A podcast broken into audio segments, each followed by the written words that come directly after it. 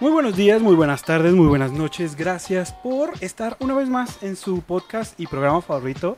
Mi nombre es Agustín Chávez, ustedes ya me conocen y bienvenidos al blog de un chico, donde nosotros rompemos estigmas, tabúes y mitos sobre cualquier tema y evidentemente esta vez no va a ser la excepción. Si ustedes no han leído el título, no se preocupen, yo se los voy a decir. Dime qué te dijeron en la infancia y te diré cómo te afectó. Para eso el día de hoy está con nosotros Alma López. Ella es psicóloga y psicoterapeuta infantil. Alma, mil gracias solamente por darte esta oportunidad y sobre todo por ayudarnos a romper estos estigmas y frases que vamos a escuchar en esta charla porque creo que es de suma importancia pues que las detengamos de una vez por todas para que las infancias sobre todo crezcan de una manera más bonita. Bienvenida.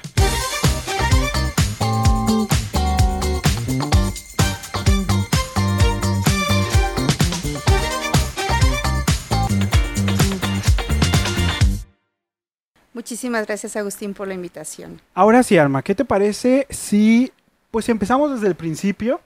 Vamos a iniciar y a preguntarnos, evidentemente, cómo es posible que desde una frase, o más bien, cómo una frase va a marcar tanto a un infante. ¿Cómo puede ser posible eso, Alma?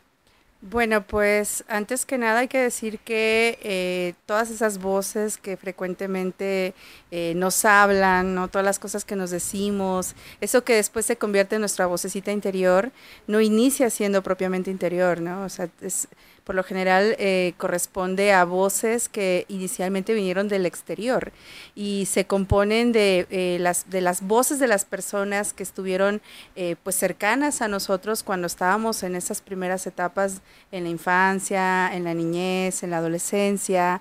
Entonces, pues, ¿cómo no nos va a afectar? No? Si, si por lo regular vienen de personas que son muy importantes en nuestra vida y en una etapa que digamos es pues muy formativa ¿no? para el resto de, de nuestra existencia. Oye, Alma, precisamente ya, una vez que ya nos explicaste y sobre todo si a la gente que nos está viendo y nos está escuchando, pues ya se dio cuenta evidentemente que las frases son algo poderoso y en la infancia todavía más.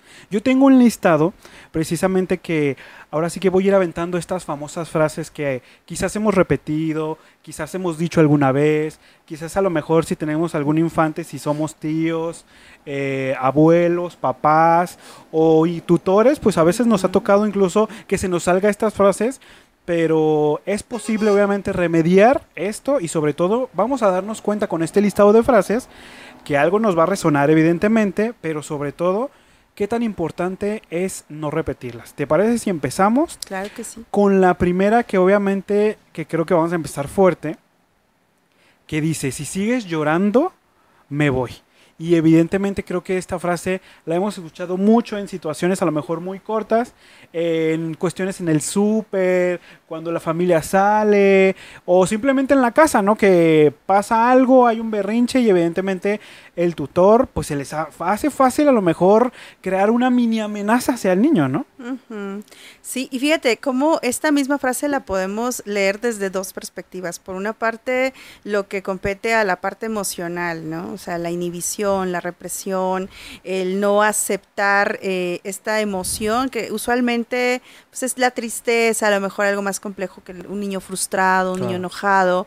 Y entonces viene, como dices, la, la mini amenaza eh, que empieza a reprimir eh, la parte emocional. Y por otra parte, el abandono, ¿no? O sea, si tú vives una emoción como la que estás sintiendo y si me la, me la haces manifiesta, pues hay un riesgo. El riesgo es que me voy, ¿no? Entonces, eh, abre como esta, esta cuestión del estrés, ¿no? Por, porque efectivamente el, el, adulto que es en ese momento, pues, mi lugar seguro, mi referencia segura, pues me deje, ¿no? Ahora imagínate, además de todo, que en una circunstancia como esta también puede eh, significar el, el, el, además del abandono, el, este, la culpa, ¿no? La culpa porque además, eh, por sentirme de esta manera, por decir el cómo me siento, pues además de todo, él o ella, ¿no? Hablando de los adultos, se van a ir y me van a dejar por mi culpa, ¿no? Entonces, creo que es una, es una frase muy potente porque le podemos dar todas esas lecturas que te estaba mencionando. Oye, Alma, precisamente esta cuestión de culpa creo que en los niños a veces pues no dimensionamos nosotros los adultos qué tan potente puede ser, porque creo que evidentemente un infante pues es inocente, es tierno, es dulce, es entregado por naturaleza, evidentemente no tiene a lo mejor esa misma malicia como uno como adulto o no tiene esa diferencia, ¿no? Pero creo que esta otra frase que también siento que está muy fuerte, porque creo que va relacionado mucho y sobre todo se ve todavía en las familias mexicanas en donde evidentemente pues está esta onda de saludar, ¿no? Al momento de llegar con la familia, em, pues evidentemente a lo mejor siempre ha existido esta onda de ve a saludar a tu tío, ve a saludar a tu tía, ve a saludar a tus primos, ya estamos saludando uno por uno y beso por beso y abrazo, pero hay veces que incluso esta frase eh, pues es incluso fuerte, ¿no? Porque decían que si no me das un besito me voy a poner triste, ¿no? O si no me abrazas es porque no me quieres. Entonces, creo que a veces eso dificulta la relación del infante, porque obviamente cuando... Obviamente esto es ya escala a, grados más fuertes, ¿no? De, de, de incomodidad, de acoso. Entonces, imagínate que cuando un niño pues ya siente la incomodidad de saludar a estos tíos incómodos, a esas tías incómodas, y luego tu mamá te obliga a saludarlos y luego, evidentemente, estás enfrente de un foro de personas, de que es tu familia y te dices, dame un beso si no me voy a poner triste. O ven a abrazarme si, y luego tu mamá apoya eso de, sí, sí, sí, velo a saludar, sí, sí, sí, velo a, abrazar. Entonces, pues se vuelve incómodo e incluso, pues ya raya en lo peligroso, porque creo que ya cuando el infante se siente incómodo, cuando el infante está diciendo, ¿sabes qué, mamá? Es que no me gusta saludar a mi tío, no me gusta saludar a mi tía y aún así nos hacen saludar a esas personas, pues creo que eso ya pasa esa línea de, de en donde incluso uno como tutor, pues no está haciéndole caso a su hijo, ¿no? Y está creo que fuerte. Sí, es correcto. Y fíjate cómo eh, yo creo que esta va a ser de las frases más comunes, pero también las de las más peligrosas. Aquí yo creo que tendríamos que eh, diferenciar un poquito entre la educación, porque creo que, digo, como eh, tratando de ser como con un sesgo un poco positivo, ah, yo quiero pensar que quienes alguna vez lo han dicho eh, pues va más por esta parte de enseñar a los niños. Esa es la justificación, ¿no? enseñar a los niños a ser educados, ¿no? Educarlos. Pero creo que entonces tendríamos que hablar de dos cosas diferentes. Una cosa es educar, ¿no? Una cosa es eh, mandarle la señal a los niños de que tienen que ser este, educados con las demás personas. Y otra cosa es que este saludo brinque al, al, plano de lo físico, que es creo que justamente a, a lo mejor esto ayuda como en la comprensión del por que el obligar a un niño a saludar de beso, el abrazo, el cariñito a alguien con quien no se siente cómodo, podría no ser como la mejor idea, ¿no? Eh, porque vaya, hay que decirlo, a los niños al contrario, hay que enseñarles que ellos pueden poner los límites físicos, ¿no? Que ellos son los que toman las decisiones sobre su cuerpo y que si ellos no se sienten cómodos, porque también es esta parte de la vocecita interior ya diciendo, eh, pues no me siento a gusto con esta persona, pues eso es algo a lo que tendríamos que poder hacerle caso. Si un adulto, ¿no? Si nosotros como adultos no saludaríamos, no, no le daríamos un beso, beso, un abrazo, algo, con alguien que, con quien no nos sentimos cómodos, como porque un niño sí tendría que hacerlo, ¿no? Entonces, la justificación de, de ser educado no tendría por qué entrar en eso, porque ser educado tendría que ser únicamente decir buenos días, buenas tardes, buenas noches, y se acabó, ¿no? Ya pasar al plano de lo físico eh, muchas veces es innecesario y a mi juicio no, está, no tendría que estar justificado. Claro. Y precisamente otra de las frases que obviamente, seguramente en algún momento han escuchado o se las han dicho, se las dijeron obviamente de niños, es que, y obviamente a lo mejor estas frases incluso se inclinan más a, los varones, ¿no? En donde pues hay frases que sabemos que ya no se deben de decir y sabemos que ya no se deben de repetir, pero se siguen repitiendo, Alma. Evidentemente estas frases de no llores, sé valiente, los hombres no lloras, sé hombrecito, entonces eh, esto creo que debilita más que ayudarle al niño, sépanlo, debilita al infante más que lo ayuden, porque si se cayó, pues déjenlo llorar, déjenlo este, que le duela la rodilla, literal. O sea, creo que, y, ahorita me vas a ayudar con eso, porque creo que las mamás y los papás también no tienen esa, como esa, a lo mejor ese chip que, que incluso como ellos tampoco supieron qué hacer, evidentemente tampoco los papás quieren que lloren los niños, o sea, no quieren que sufran y a lo mejor es, a lo es un sentimiento pues bonito porque evidentemente pues uno eh, como tutor pues no quiere que sus infantes sufran. A lo mejor es una reacción de no, no llores, no te pasó nada y levántate, porque pues no queremos que sufran, pero evidentemente ya cuando escala en estas frases a eh, sé valiente, no pasa nada, y tú eres hombre, acuérdate que los hombres no lloran, pues evidentemente va a ser algo que le va a calar al infante y eso va a escalar a que de adulto evidentemente solamente se frustre, solamente guarde las emociones y no puede explayarse pues de una manera más tranquila. Sí, creo que diste en el punto eh, exacto, ¿no? Entre la parte esta de estar acostumbrados a eh, como ir condicionando, ¿no? Por muchas características de cada persona y cada niño y tener como estos, eh, como se dicen, estos paradigmas que dicen que, eh, por ejemplo, en este caso, como lo mencionabas, eh, los hombres no, no pueden expresar ciertas emociones o ciertas emociones son más propias para probablemente las mujeres y viceversa, ¿no?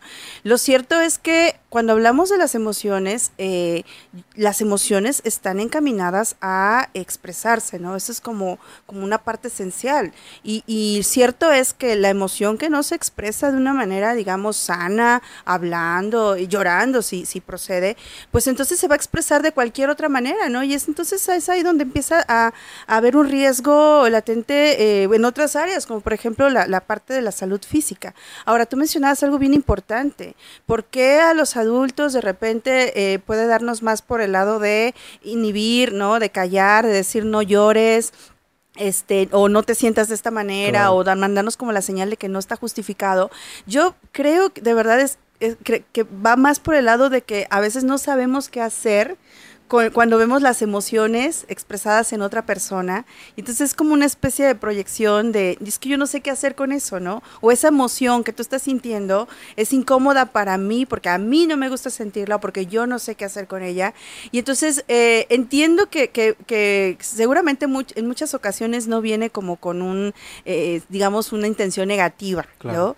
O sea, a veces es una protección, a veces es una cuestión de querer ayudar, pero terminamos haciendo todo lo contrario porque entonces, y sobre todo con los niños, pues el mensaje es eh, de aquí para adelante esa expresión socialmente, ¿no? O a las personas eh, que te importamos, pues no, no, no las aceptamos, ¿no? Entonces, por lo tanto, pues no tienen cabida.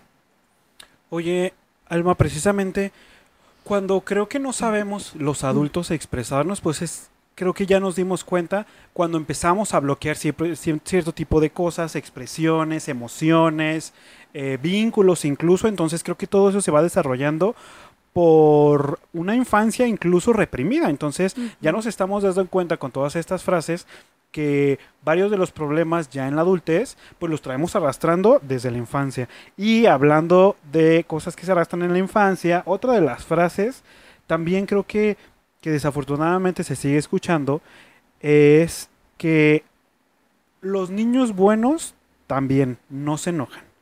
O luego vemos estas frases con las mamás de parecidas de es que las niñas bonitas no lloran.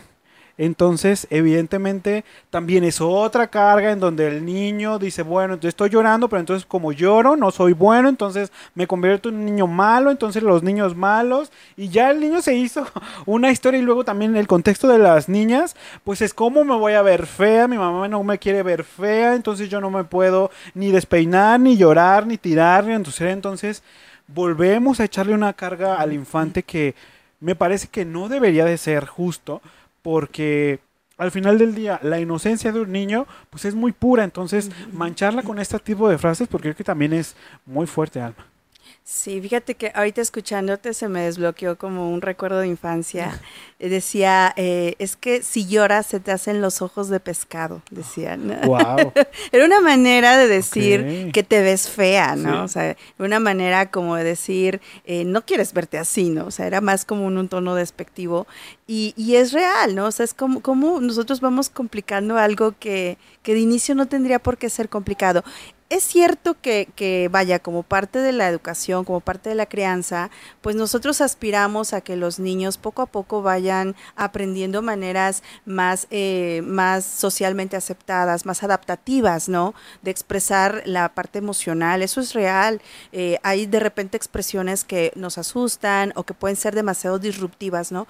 Pero al final de cuentas, los niños pues también están en, formación, están creciendo, están madurando. El problema es que a veces aspiramos a que de manera automática eh, haya como un nivel de autocontrol óptimo como para que las expresiones emocionales sean estas que son más aceptadas o más agradables. Entonces, eh, pues no, o sea, realmente eh, dependiendo, vaya, de, cada niño, dependiendo de la edad que tenga el niño, pues eh, va a tener seguramente más recursos para poder expresar las emociones de una manera eh, más óptima para, para, para, todos, ¿no? Pero en el camino, eh, sí, si nosotros podemos, digamos, ir marcando como poco a poco los límites, irlo moldeando, pero eso no justifica que lo hagamos de una manera donde además de todo se convierte en una crítica, se convierte en una condena y termina creándose una herida peor, ¿no? Porque eh, pues el mensaje se interioriza y además de todo creo que a lo mejor algunos niños eh, no van a tener en ese momento el criterio como para sacar el mensaje que es el que nosotros queremos mandar, ¿no? De lo que están recibiendo y, a lo mejor lo van a tomar así, tal, tal, tal cual lo estamos diciendo, ¿no? Literal como lo estamos diciendo, y así es como se va a interiorizar, así es como se va a integrar a la vida. Entonces, eh, por eso es que este tipo de frases son muy peligrosas, porque el niño no va a tener probablemente el criterio como para decir en este momento, ¿no? O porque mi mamá o mi papá está enojado o está desesperado, se está frustrando, me está diciendo esto, pero no es verdad. Claro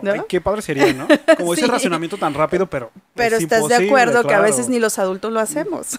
buen punto. Buen punto. Oye, precisamente hablando de, evidentemente, las mamás y sobre todo los papás que tienen este tipo de frases, creo que hay otras que, que, o sea, iba a decir que me encantan, no me encantan, pero sino que ahorita ya relacionando con muchas cosas como que te empiezas a aprender Em, empiezan a aprender varios foquitos que, que dices, híjole, si a lo mejor yo hubiera tenido no más madurez que mi mamá, porque evidentemente es imposible a esa edad, pero hubiera podido razonar de una manera diferente y a lo mejor no me hubiera quedado porque incluso a veces te quedas con una espinita y luego a lo mejor otros niños que son como más sentimentales o más sensoriales o más sensibles, pues maximizan todos esos sentimientos, entonces pues son peligrosas las frases, como la que sigue. Hay veces eh, en ocasiones, Alma, que evidentemente, pues por esta frustración, evidentemente, de los papás, sueltan estas frases que desde mi punto de vista creo que ya son un poco más fuertes, en donde, pues, se salen, ¿no? Evidentemente de no sirves para nada o no me vas a arruinar el día. Entonces, evidentemente estas frases eh, incluso yo las llegué a escuchar en, en, estos a lo mejor paseos familiares, en donde a lo mejor pues algo salía mal, ¿no? Evidentemente algo se perdía, algo se me caía, o tiraba el refresco, o, o, a lo mejor al cine y tiraba las palomitas y no había empezado la película. Y a lo mejor esa reacción incluso de los tutores de voltear y es que ya arruinaste el día, o, o ya viste, no sirves para nada. Entonces creo que esas frases te marcan siendo infante y al final creo que ni te sirven para nada. O sea, al final creo que son frases hirientes y que lo único que hace en el infante es incluso apagarlo, podría decir así, ¿no? Sí, fíjate cómo, eh, bueno, yo ahorita lo, estoy pensando como de varias formas. Una de ellas justamente, ¿no? Los, los adultos o, bueno, las personas en general, podemos tener mucho esta tendencia a hacer las generalizaciones, ¿no? O sea, yo creo que en un momento de frustración eh, podemos perder el control de tal manera que eh, sí se siente como si todo el día estuviera arruinado, ¿no? o sea, sí. creo que puede haber situaciones donde se perciba de esa manera. Pero fíjate, en el caso de los niños hay una característica eh, que tiene que ver con la etapa de edad, con la, etapa, con la, con la cuestión madurativa, que es esta que dice que los niños tienen un factor, digamos, egocéntrico hasta cierta edad bastante alto. ¿Qué quiere decir esto? Que los niños genuinamente pueden llegar a creer que es su responsabilidad.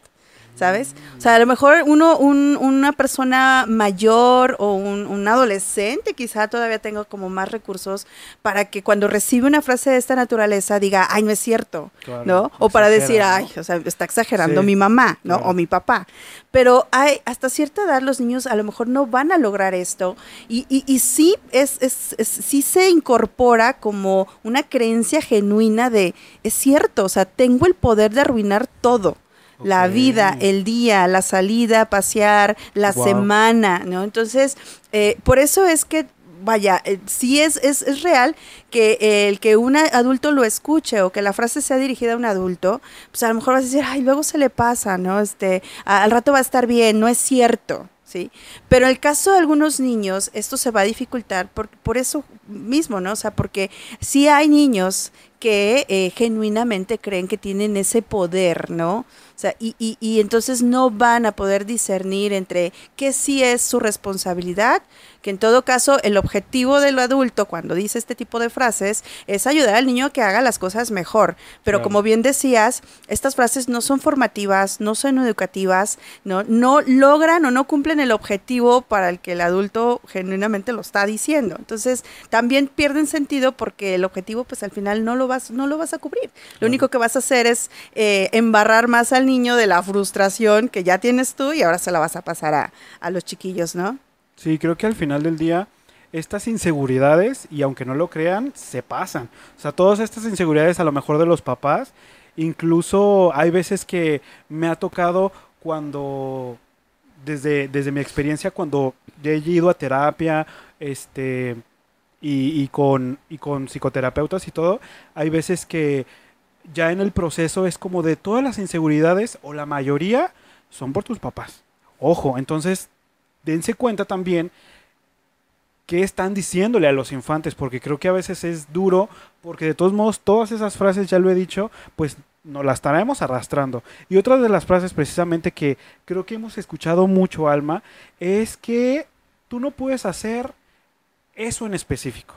Hay veces evidentemente que en el crecimiento del niño, pues obviamente a lo mejor quieren ser un día bomberos, el día siguiente doctores, otro día astronauta, otro día ferrocarrilero, no sé, otro día químico, bueno. Pero creo que al momento de que un niño le externa eso a un adulto, pues a veces incluso me atrevo a decir que las inseguridades del adulto salen a relucir de una manera tan egoísta porque nos atrevemos a decirles, no, tú no vas a poder hacer eso no, es que yo no te veo con cara de, de, de, doctor. O luego salen estas tías famosas de, no, mijito, es que la verdad ni la armas. O no, la verdad es que, no, mijo, no, esto está muy caro. No, es que eso es imposible. No, es que la verdad yo no te veo en eso. Entonces, evidentemente ocurre mucho con talentos, con profesiones, con eh, procesos creativos, eh, con, no sé, a lo mejor, este, cualquier que sea la actividad o, desarrollo que quiera hacer un niño, pues se verá frustrado y mermado por una simple frase, Alma. Entonces creo que está fuerte porque a veces dices, bueno, puede venir de primos, tíos, lejanos, primos, hermanos, pero a veces vienen desde nuestro mismo núcleo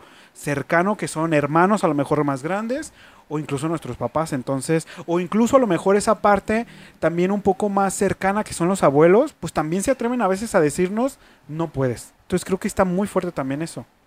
Sí, fíjate que, o sea, sí, efectivamente eh, depende, por, por, edad, digamos, podríamos decir que algunas voces van a entrar más que otras, ¿no? Claro. Incluso también tendrá que ver como la cercanía de la persona que lo esté diciendo con respecto al niño.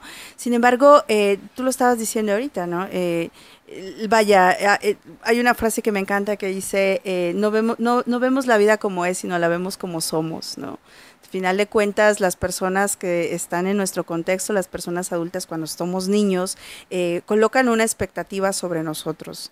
Eh, digamos que los más conscientes a lo mejor lo harán de una forma más limitada o claro. tratarán al menos de no expresarlo de estas formas tan, tan traumáticas de repente, pero los adultos eh, ponemos una expectativa sobre la vida de los niños y además de todo, eh, pues sí creo que nos podemos llegar a creer que pues la experiencia nos justifica. Claro. Pero al final de cuentas yo creo que parte de lo que, lo que nosotros transmitimos a los niños eh, disfrazado ¿no? O con el traje de crianza, de educación, pues son nuestros propios paradigmas. Lo, cierto es que todas las personas de nacimiento eh, vaya, salvo que algunas cuestiones que de verdad nos limiten, pero que sea una limitante real, eh, todas las personas nacemos con un potencial, ¿no? Máximo de, en, serio, ser lo que nosotros queramos. Entonces, también creo, por otra parte, a lo mejor como para hacer un poquito de equilibrio, eh, a veces sí creo, bueno, es, es válido incluso el poder decir,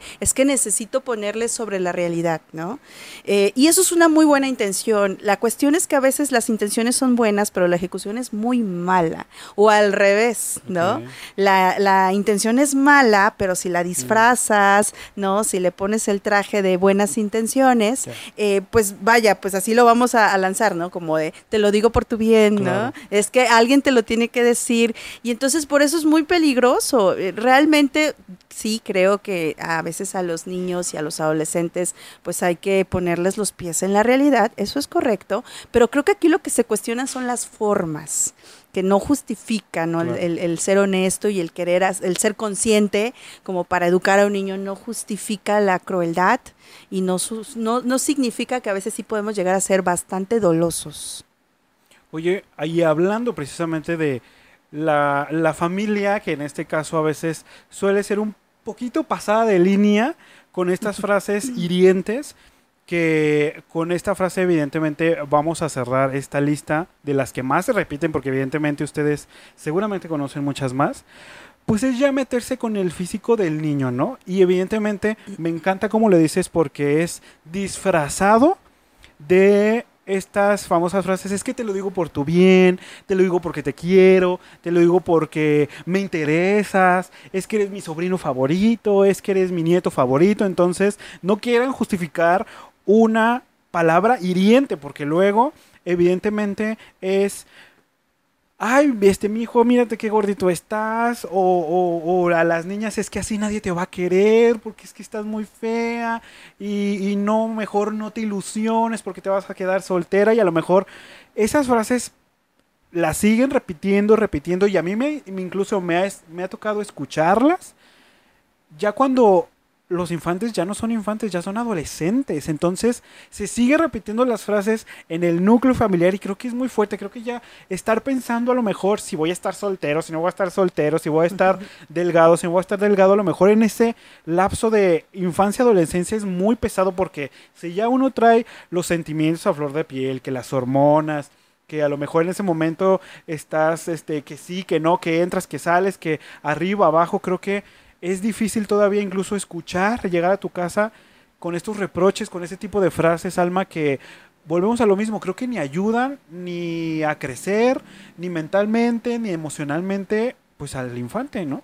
Sí, eh, menos mal en la actualidad creo que ya empieza a haber como más una cultura más marcada de no se hablan de los cuerpos ajenos bajo ninguna circunstancia, ¿no? Y por ninguna justificación.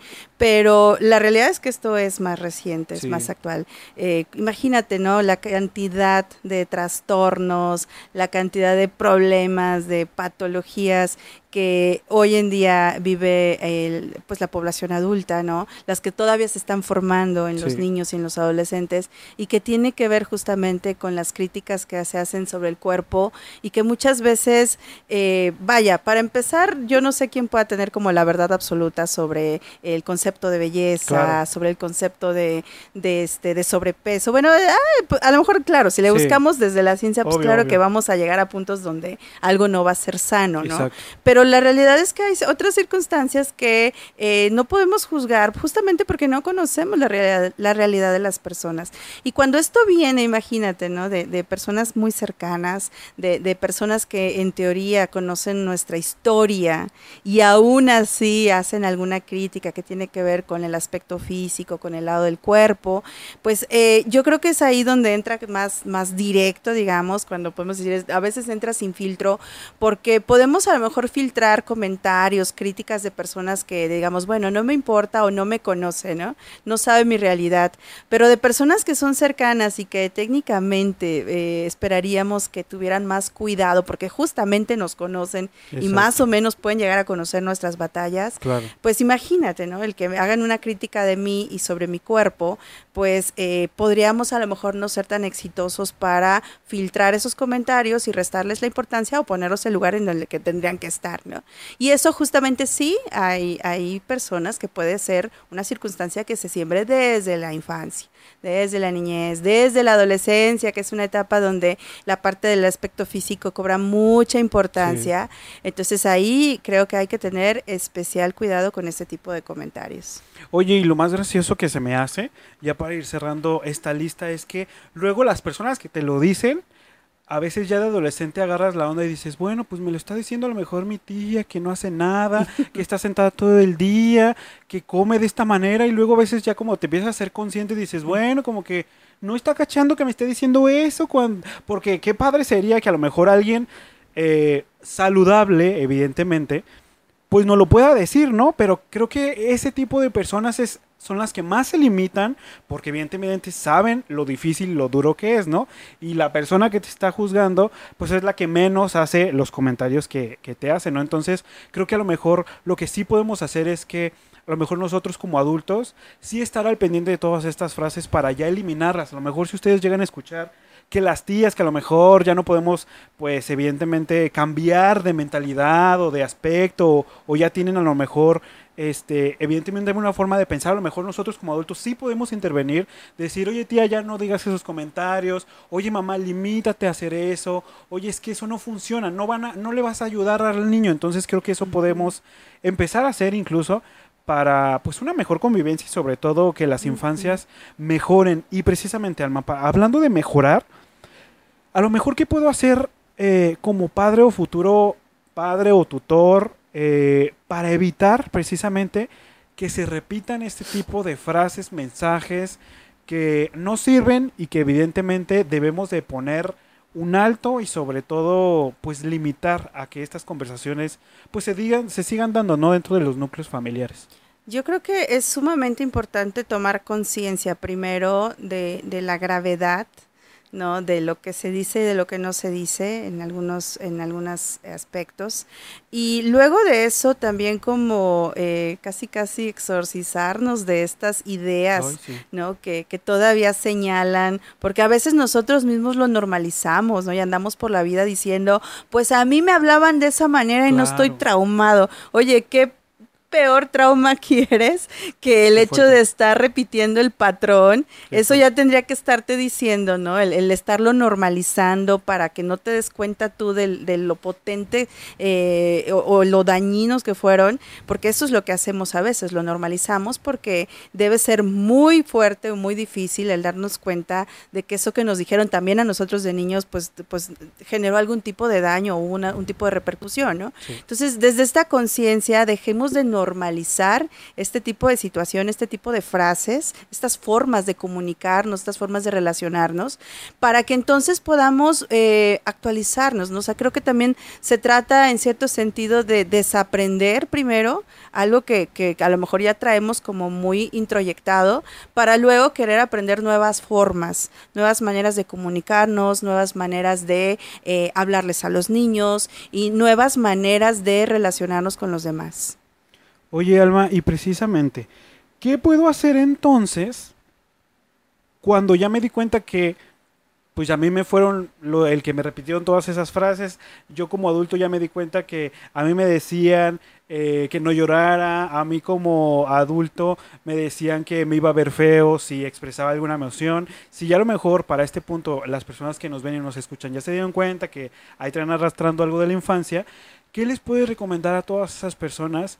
Que traen evidentemente algo arrastrando de la infancia para que ya no se repita si quieren llegar a algún momento a ser futuros tutores o incluso poder ayudar a los infantes que están alrededor de su núcleo, ¿no? Para que ni siquiera ellos repitan estas frases ya, ¿no? Sí, pues mira, la toma de conciencia es el primer paso, ¿sí? Y toma mucho porque Además de todo, en esta parte de, de, construcción, de desaprendizaje, pues a veces eh, no, o sea, pasó, pero no sabemos qué pasó. Entonces, lo primero es darnos cuenta que sí pasó. Lo segundo es, desde esa toma de conciencia, tomar una decisión sobre cambiarlo o no, porque lo cierto es que en el caso de los adultos, para bien o para mal, eh, con los adultos hacemos corrección, con los niños podemos hacer prevención. Entonces, un adulto consciente que tiene niños cercanos, eh, pues es un adulto que va a estar en en medio, ¿no? Entre su propia historia, sus propios eh, traumas, sus propias heridas y el no generar estos mismos traumas o estas mismas heridas en las generaciones que vienen. Entonces, el trabajo, vaya, pues de, corregirlo, el trabajo de entenderlo, el trabajo de resignificarlo, pues va a ser nuestro, pero también hay que decir que eso es una decisión, porque además de todo cuesta mucho trabajo, ¿no? Por eso los procesos terapéuticos, el, acudir, vaya, en, solicitud de, de ayuda, de asesoría, de acompañamiento, no es una decisión sencilla porque es un trabajo, por eso tiene que ser una decisión. Pero yo creo, o sea, si, si no lo podemos llevar hasta ese nivel de acción, creo que al menos la toma de conciencia ya hace bastante. Porque en la toma de conciencia dice, bueno, a lo mejor no estás listo para hacer algún cambio ahorita, no estás listo para, para hacerte cargo en este momento, pero al menos con que ya lo frenes un poquito, por, por lo menos con que te des cuenta, nos ayuda a lo mejor a disminuir el riesgo de que lo estés transmitiendo sin darte cuenta. ¿No? Y entonces eso ya es hacer algo, no todos los adultos lo vamos a hacer al mismo tiempo, eso también eh, implica un proceso, pero eh, deseablemente pues sí, eh, será algo que nosotros tendremos que sanear, ¿no? Nos toca hacer este saneamiento de, de lo que ha pasado en nuestra historia, ya nuestros padres, los abuelos, los tíos, quien haya sido, pues ya no, no serán ellos los que vayan a, la terapia, sino nosotros llevándoles a ellos que ya los traemos acá en la cabeza con esas voces que nos dijeron, ¿no? Creo que al final del día puedo decir que eh, a veces cuando uno empieza con este proceso de incluso de crecimiento personal, de interiorización, de autoconocimiento, a veces pasa, Alma. Creo que queremos sanar a toda la familia. Es como, es que quiero ir aquí también, yo ya aprendí esto, quiero decirle a mi papá, a mi abuelito, al tío, pero es imposible atraer todo este conocimiento a tantas personas con unas mentalidades diferentes, contextos diferentes y formas de vida diferentes. Creo que lo que yo les puedo decir también desde mi experiencia es que eh, pues el cambio pues nos toca a uno principalmente, porque si no somos nosotros, ¿quién? Y si no es ahora, ¿cuándo? Entonces, empiece por ustedes y al final ese ejemplo, creo que el ejemplo arrastra y es la mejor manera de generar un cambio para los que vienen atrás de nosotros. A lo mejor ya los que están adelante, como dicen los papás, los abuelos, los tíos, pues es decisión de ellos, pero creo que nosotros sí podemos generar un cambio en los que vienen más pequeños. Entonces creo que esa es la manera más importante de empezar a quitar estas frases y todos los estigmas, tabúes y mitos que hay alrededor de, de estos temas. Ahora sí, Alma, si alguien ya nos estuvo viendo y escuchando, llegó hasta este punto y dijo, creo que con ella es la que me identifiqué, con ella es la que quiero ir, ella me puede ayudar, Ahora sí que dinos en dónde te podemos encontrar en este mundo maravilloso de las redes sociales. Por si alguien quiere conocer más de estos temas, pues te contacte y sobre todo crezca, al igual que nosotros lo estamos haciendo, ¿no? Claro que sí. Bueno, pueden encontrarme en redes sociales como tanatóloga de niños. Eh, tanto en la fanpage de Facebook, el perfil de, Instagram, el canal de TikTok, este, y eh, también en un perfil personal, Alma López, tanatóloga de niños, y bueno, pues vía correo electrónico, tanatóloga.infantil, arroba gmail.com. Perfecto. Si ustedes ya llegaron hasta este punto, de verdad, gracias, gracias, gracias, Alma. Gracias evidentemente por ayudarnos a romper un tabú más, un estigma más de estos eh, temas que evidentemente se tienen que tocar y sobre todo ustedes ya lo escucharon de parte de Alma, hay que quitar estas frases porque al final al infante no le ayudan. Recuerden que si me están viendo en YouTube, suscríbanse, el botón está aquí abajo. Si me están escuchando o viendo incluso en Spotify también, sigan al podcast y también si me están viendo en Facebook, sigan a la página. Ustedes ya saben dónde me pueden encontrar en todas las redes sociales, estoy como Agustín R. Chávez y gracias, evidentemente nosotros nos escuchamos y nos vemos en un episodio más del blog de un chico. Hasta la próxima.